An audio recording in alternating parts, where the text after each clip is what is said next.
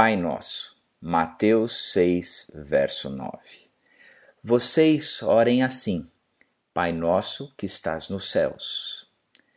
Jesus, quando foi ensinar seus discípulos a respeito da oração, ele disse: Vocês orem assim. E então ele nos deixa um modelo de oração que por muitos é conhecida como Pai Nosso. Interessante que nas Bíblias evangélicas que pesquisei, nenhuma delas intitula essa oração por Pai Nosso. Aparece como a oração, a oração tem que ser simples, a oração dominical, mas em nenhum lugar como Pai Nosso. Perguntei ao Israel e ele me disse que talvez o título tenha vindo pela prática da Septuaginta que é a tradução do hebraico para o grego do Velho Testamento, de dividir os textos bíblicos por temas e intitular cada parte pela frase inicial. Então faz sentido chamar de Pai Nosso a parte que começa com um Pai Nosso que estás nos céus. Eu confesso que acho coerente que se assim chame Pai Nosso. Coerente porque Jesus quebra um paradigma dos nossos dias, que é associarmos oração com um espaço para pedir. Por exemplo, se estamos num pequeno grupo, geralmente na parte final do encontro partimos para o tempo de oração. O líder vira para o grupo e pergunta: Quais são os pedidos de oração de hoje? E assim podemos limitar a oração a um lugar onde enviamos a Deus uma lista de coisas que Ele tem que resolver para nós. E o que se esconde por trás é que o foco da oração está nas nossas necessidades, nos nossos desejos e nas nossas carências. Ou seja, o sujeito da oração sou eu. Mas Jesus apresenta um modelo diferente de oração. Ele desvia o meu olhar, até então voltado para mim mesmo, para o Pai Nosso. Ele ensina que o passo inicial da oração sempre deveria ser o relembrar-se com quem você está falando. Em certo sentido, cada indivíduo, ao começar a orar, deveria pôr a mão sobre a boca, silenciar-se diante do soberano Pai Nosso. Você lembra do caso de Jó? No meio de toda a tragédia vivida por ele, com o olhar ensimesmado de alguém achando injusto ter que passar por tudo o que passava, ele falou muito, muito para os seus amigos e muito para Deus. Mas quando no final do livro de Jó, Deus começa a revelar-se a ele numa conversa incrível, mostrando o quão soberano ele é sobre todo o universo, sendo o pai da criação, você lembra qual foi a atitude de Jó? Só havia mesmo uma coisa que ele podia fazer. Jó reconheceu: Eu não valho nada. Que posso responder? Prefiro ficar calado. Já falei mais do que devia e agora não tenho nada para dizer. Você pode ver isso em Jó 40, 4 e 5. Quando Jesus começa a oração soltando logo de cara um Pai Nosso que estás nos céus, ele está nos relembrando que entramos na presença do soberano Deus, Criador de todo o universo. Então, por mais estranho que pareça, nós só começaremos a orar quando não tivermos mais nada a dizer Sabe aquele papo de que oração se resume a pedido que fazemos a Deus, como se Deus fosse responsável por resolver toda a lista de tarefas daquilo que eu acho que deve ser feito? Pois é, Jesus começa como quem diz: Vocês estão entrando na presença daquele que é o Criador de todo o universo, portanto não faz sentido trazer uma lista de coisas para ele fazer. Isso é como querer ensinar o Pai Nosso ao vigário. Mas eu conheço sim a minha própria condição e a dificuldade que é viver isso que acabei de falar. Conheço por experiência própria. Somos seres humanos, somos espremidos pela urgência da nossa situação, pelas preocupações da vida, pelas ansiedades, pelas ameaças, pelas tribulações, pela angústia mental, pela tristeza no coração e por todas as coisas que nos afligem ou nos afetam. E tudo isso nos torna como um cachorro acuado por uma ameaça maior que não para de latir, como uma criança pressionada não para de falar. Como Jó, falamos e falamos muito. Uma música do Gilberto Gil tem uma frase que parece muito bem expressar o que eu estou falando. Ele disse: Se eu quiser falar com Deus, tenho que calar a voz.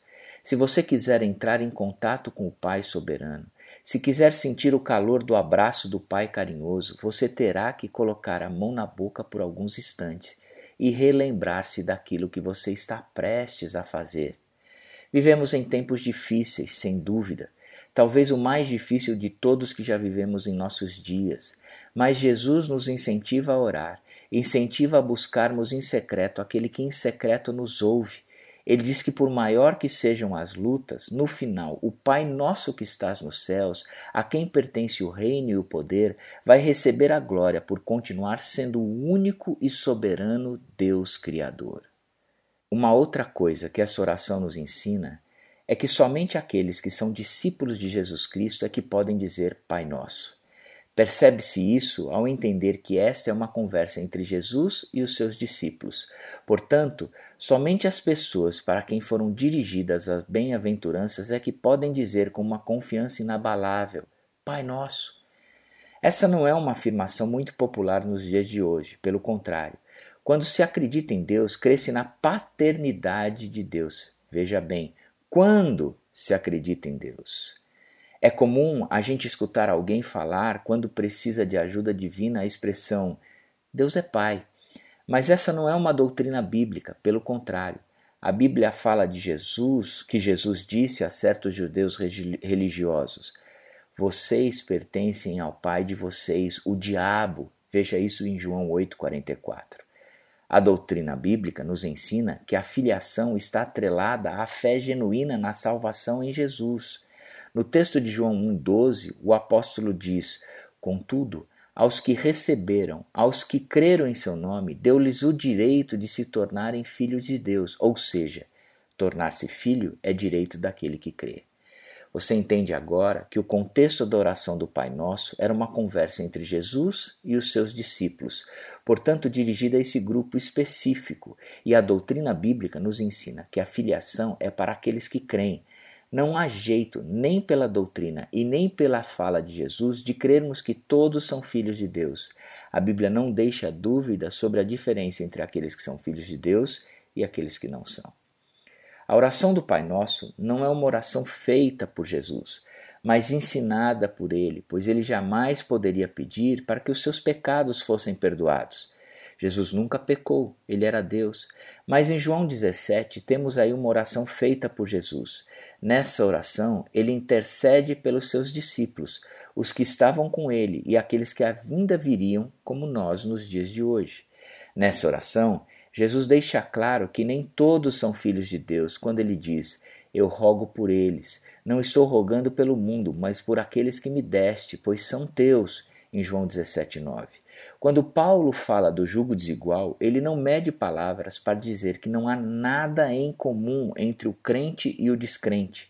Há uma distinção absoluta e total. Somente aqueles que são salvos por Jesus é que são filhos de Deus. Na verdade, o cristão se tornou filho de Deus por adoção, porque a Bíblia nos ensina que nascemos filhos deste mundo, Lucas 16, 8, filhos do diabo, em 1 João 3,10, filhos da desobediência, na versão da Bíblia Almeida, em Colossenses 3,6. Então há a necessidade de sermos tirados do mundo das trevas e colocados num novo reino, numa nova família, sob uma nova paternidade. Se verdadeiramente cremos em Jesus como nosso Salvador, então teremos sido adotados na família de Deus e ainda, como diz Romanos 8, 18, receberam o Espírito que os adota como filhos, por meio do qual clamamos, Abba Pai, que quer dizer papai ou paizinho. Então eu concluo que orar o Pai Nosso é só para os que foram adotados, e orar o Pai Nosso é começar calando-se diante daquele que é soberano sobre todo o universo que hoje, quando você for tirar um tempo a sós com Deus, que seja como um filho pequeno que, sossegado e confiante, se aninha no colo do Pai e ali descansa, sabendo que está seguro. Pai nosso que estás nos céus, não nos cabe agora outra coisa a não ser trazer à memória o Deus soberano, o Deus grandioso, o Deus tremendo, o Deus que criou todas as coisas, o Deus que é onisciente e sabe todas as coisas, o Deus que tem tudo debaixo das suas mãos e tem todo o controle sobre todo o universo, que a minha vida não é fruto do acaso e nem das coincidências da vida ou das situações da vida, das calamidades da vida, do acaso da vida, mas faz parte de um projeto onde todos os dias da minha vida estão escritos e colocados dentro de um livro.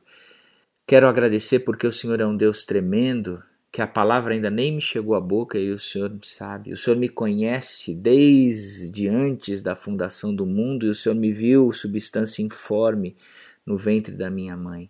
O Senhor é um Deus soberano que tem a minha vida nos, nas tuas mãos. O Senhor sabe quais são os planos que o Senhor tem a meu respeito. E eu sei que são planos de paz e não de mal, para dar o fim que eu ainda desejo, Pai.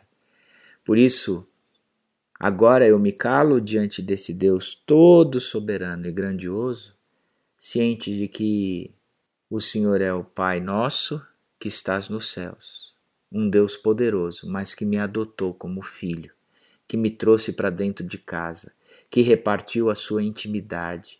É aquele que me protege, aquele que zela, aquele que cuida de mim, é aquele que sabe quais são as minhas necessidades, que supre as minhas necessidades, é aquele que me corrige quando eu estou fora do caminho, é aquele que sonda e prova o meu coração, é aquele que demonstra o seu amor e o seu cuidado para comigo, aquele que me amou de forma eterna e de forma com um amor leal, me atraiu para dentro da sua própria família.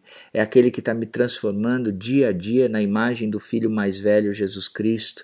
É por intermédio do próprio Cristo que eu hoje posso ser considerado filho de Deus. Então hoje eu me calo como um filho diante do Pai, que sabe todas as coisas a meu respeito, de tudo que eu preciso e tem o melhor para mim. Amo muito a segurança que a Bíblia nos dá. Amo muito o Senhor e é em nome de Jesus que eu oro. Amém.